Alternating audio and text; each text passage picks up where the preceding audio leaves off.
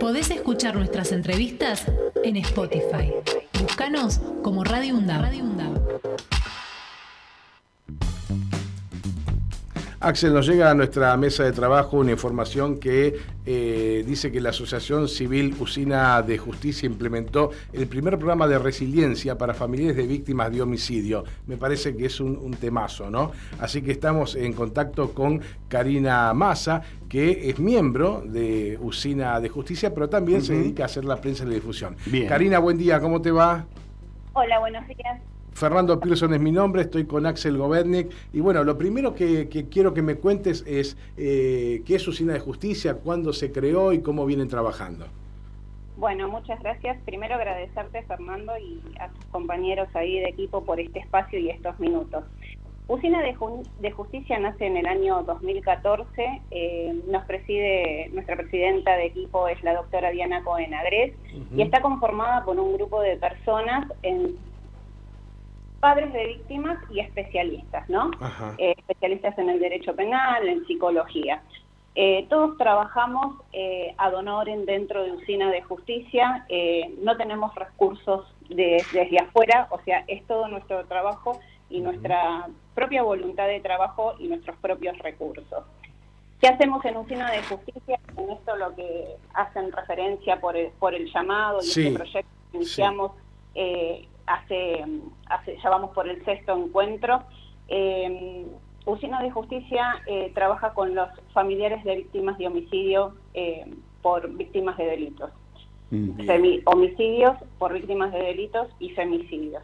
Y ahí empieza este trabajo que habrán escuchado desde muchas asociaciones y Usina no escapa de ellos, acompañar a las familias, acompañar a los padres, a los padres, en el caso que sean padres, a maridos, todo aquel familiar ¿no? que queda en ese camino eh, solo, una vez que, pasa y que atraviesa la tragedia en sus vidas. Claro, claro. Así que eh, un poco de esto, bueno, asesoramiento legal, tenemos nuestro grupo de acompañamiento y asistencia, nos dividimos en grupos de trabajo, y en este grupo específicamente, y Fernando, déjame agradecer a este grupo de compañeros eh, que trabajamos eh, en todos los días eh, en esto, ¿no? Nos llegan los pedidos de ayuda por un asesoramiento legal, por una asistencia psicológica, y bueno, todo comienza desde el lugar de la escucha, ¿no? De poder conectar a ese familiar, conocer a esa víctima, quién fue esa víctima, quién era, si era un estudiante, un trabajador, un abuelo, un jefe o jefa de familia, y bueno, así conocer a esa persona y en ese empezamos el andar acompañando a esa víctima.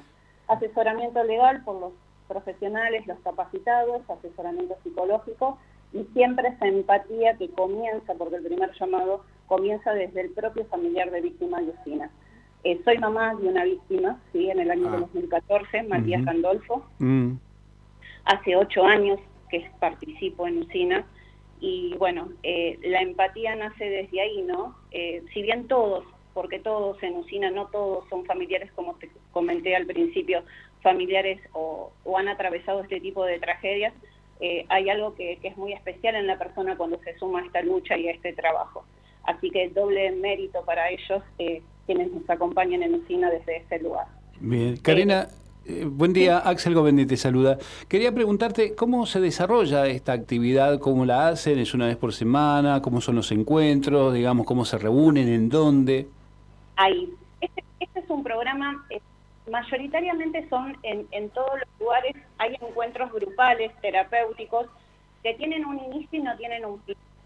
Los familiares o la se acerca... Perdón, Karina, perdón, discúlpame, te corto un minutito porque estamos teniendo algún problemita de comunicación y se nos pierde lo que nos estás diciendo que es tan importante. Eh, estás en un celular, así que te pediríamos que no te muevas, así podemos tener buena conexión, ¿puede ser? Sí, ahí, ¿me escuchan bien? Ahora sí, perfectamente. Adelante entonces. Eh, te decía que eh, mayoritariamente estos encuentros que se dan en, diferentes, en diferentes lugares, el familiar comienza un grupo terapéutico sin un, sin un fin. O sea, uno va y encuentra ahí a sus padres y empieza, bueno, en un tratamiento o en un canal de diálogo con otros, donde se ve reflejado y ve qué pasa del otro lado, ¿no? Si esa historia me representa dónde, dónde está mi espejo, lo llamo yo. Claro. Entonces, eh, bueno, acá con Usina propusimos otra, otra manera de, afrontarlo. Eh, los encuentros se dan en la iglesia San Cayetano y ahí quiero hacer un agradecimiento al párroco Lucas que nos abrió las puertas de la iglesia. ¿sí? Mm. La dirección es Cusco 2020, que es la sede que está al lado de la parroquia de la iglesia, donde participan otros grupos también eh, de asistencia terapéutica para otras problemáticas. Y ahí tenemos nuestro primer espacio. ¿De qué se trata específicamente? Grupos reducidos, 10 personas, 10 mm. familiares de víctimas, a cargo de un profesional, el doctor Alberto Arias, y él conduce este grupo terapéutico, con un inicio y con un final, porque son 10 sesiones. ¿sí?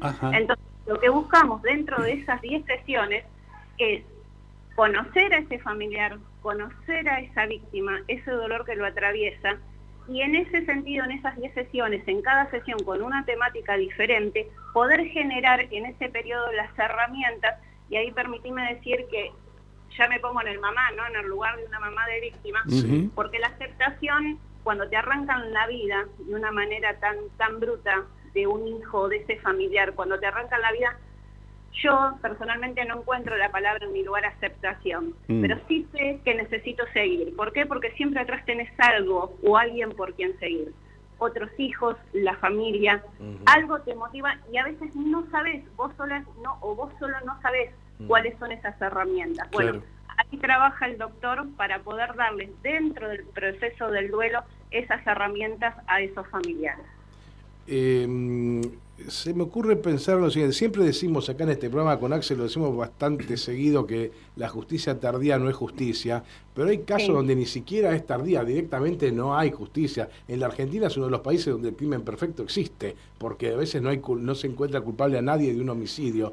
Eh, a mí no me ha tocado, pero la verdad no me puedo poner en el lugar de alguien que, que sufre una tragedia de este tipo.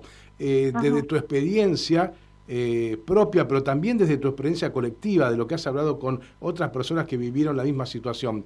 ¿Cuál es este el principal problema con el que llegan a Usina? ¿Cuál es el de todos los, de los dolores el más grande la pérdida, pero qué otras cosas son las que traban eh, la posibilidad de seguir viviendo? Bueno, eh, a vos te atraviesa la tragedia en ese segundo, en ese segundo y en esto que vos relatás, yo soy la experiencia justa para poder decirte todo lo que está mal, ¿sí? todo lo que no debe suceder en una víctima, en un familiar de víctima. Eh, a mí me asesinaron a mi hijo en el año 2014, año 2014, hoy ya tenemos dos leyes, y hablo porque soy de la provincia de Buenos Aires también. correcto. Una ley a nivel nacional y una ley provincial, ¿no? A nivel eh, provincial. Y bueno, pero todavía es como que son nuevas, podemos llamarlos por algún sentido, todavía frescas, y bueno, y hace falta esa docencia de la ley. En la docencia de la ley te hablo de los derechos, de los derechos que nos pertenecen, ¿sí? Perdón, Karina, ¿cuál es la ley? La ley la 27.372 y la 15.732. Perfecto. Quiero, quiero estar segura de la de provincia, la, nación te lo dice bien, no quiero cometer errores. ¿Qué, perdóname, ¿qué, dice esa ley? la ley habla de derechos. Habla de estos derechos que nos faltan, ¿no? que no nos fueron asistidos en el mm. momento que, deberían haberlo hecho. Eh, todo inicia desde el punto de la escucha. ¿sí? Eh, vos no podés, hoy, hoy, hoy actualmente, vos escuchás a los familiares, a esos padres que vienen al encuentro, que te vienen pidiendo ayuda, de que Fiscalía no los atendió, de que no le dan la información, mm. que en una comisaría no le pueden tomar una denuncia. Voy a corregir el número de ley de la provincia, perdón, 15.232. Correcto, correcto. Bien. Eh, entonces, cuando todo parte desde el punto de decir que se expulsa la víctima de un sistema de donde tiene que ser abierto a partir de ese momento, ya todo lo demás está mal. ¿Sí? Correcto. Si a una comisaría no te atiende, si en una fiscalía te destratan, si no te dan la información correspondiente, si no te dicen de cuáles son tus propios derechos, a ser existido, a ser escuchado, a ser tratados con dignidad. La dignidad se trata del respeto, de entender, ¿no? Y viene esta parte de que esta palabra, yo digo a veces, de tan usada ya se está mal usando, de empatía, porque todos se llenan la boca de hablando de empatía, pero si empatía pocos la aplican, ¿sí? De entender al menos, de poder llegar a entender lo que acaba de atravesar esa persona y poder así poder brindarle y abrirle los espacios que corresponden. Entonces, si todo eso no lo acompaña, todo eso se suma al trauma, y a ese proceso de dolor de duelo, porque son dos caminos diferentes.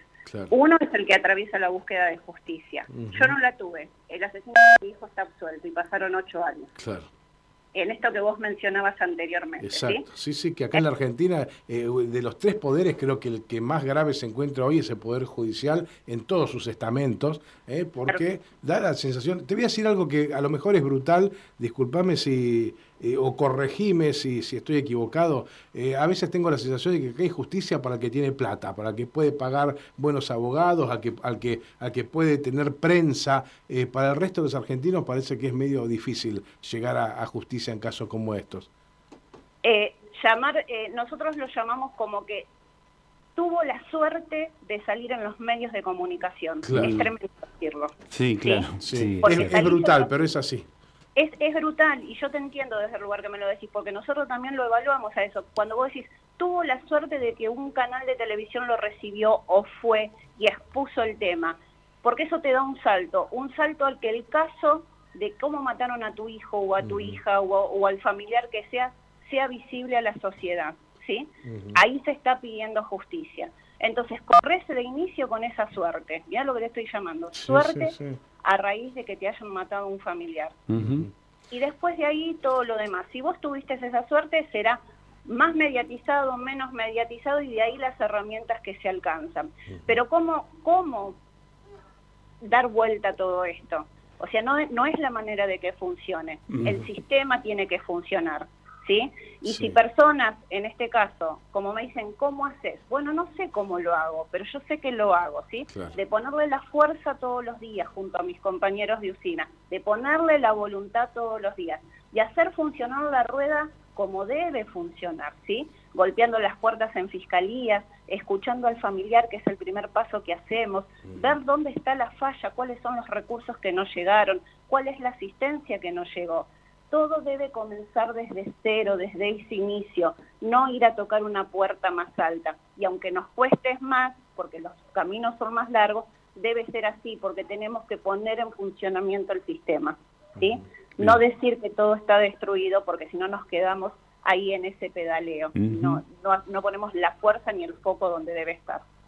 Karina, eh, la última de mi parte, ¿cómo tiene que hacer una persona que, bueno, está pasando por una situación a la que estás narrando? ¿Cómo puede hacer para acercarse y pedir ayuda?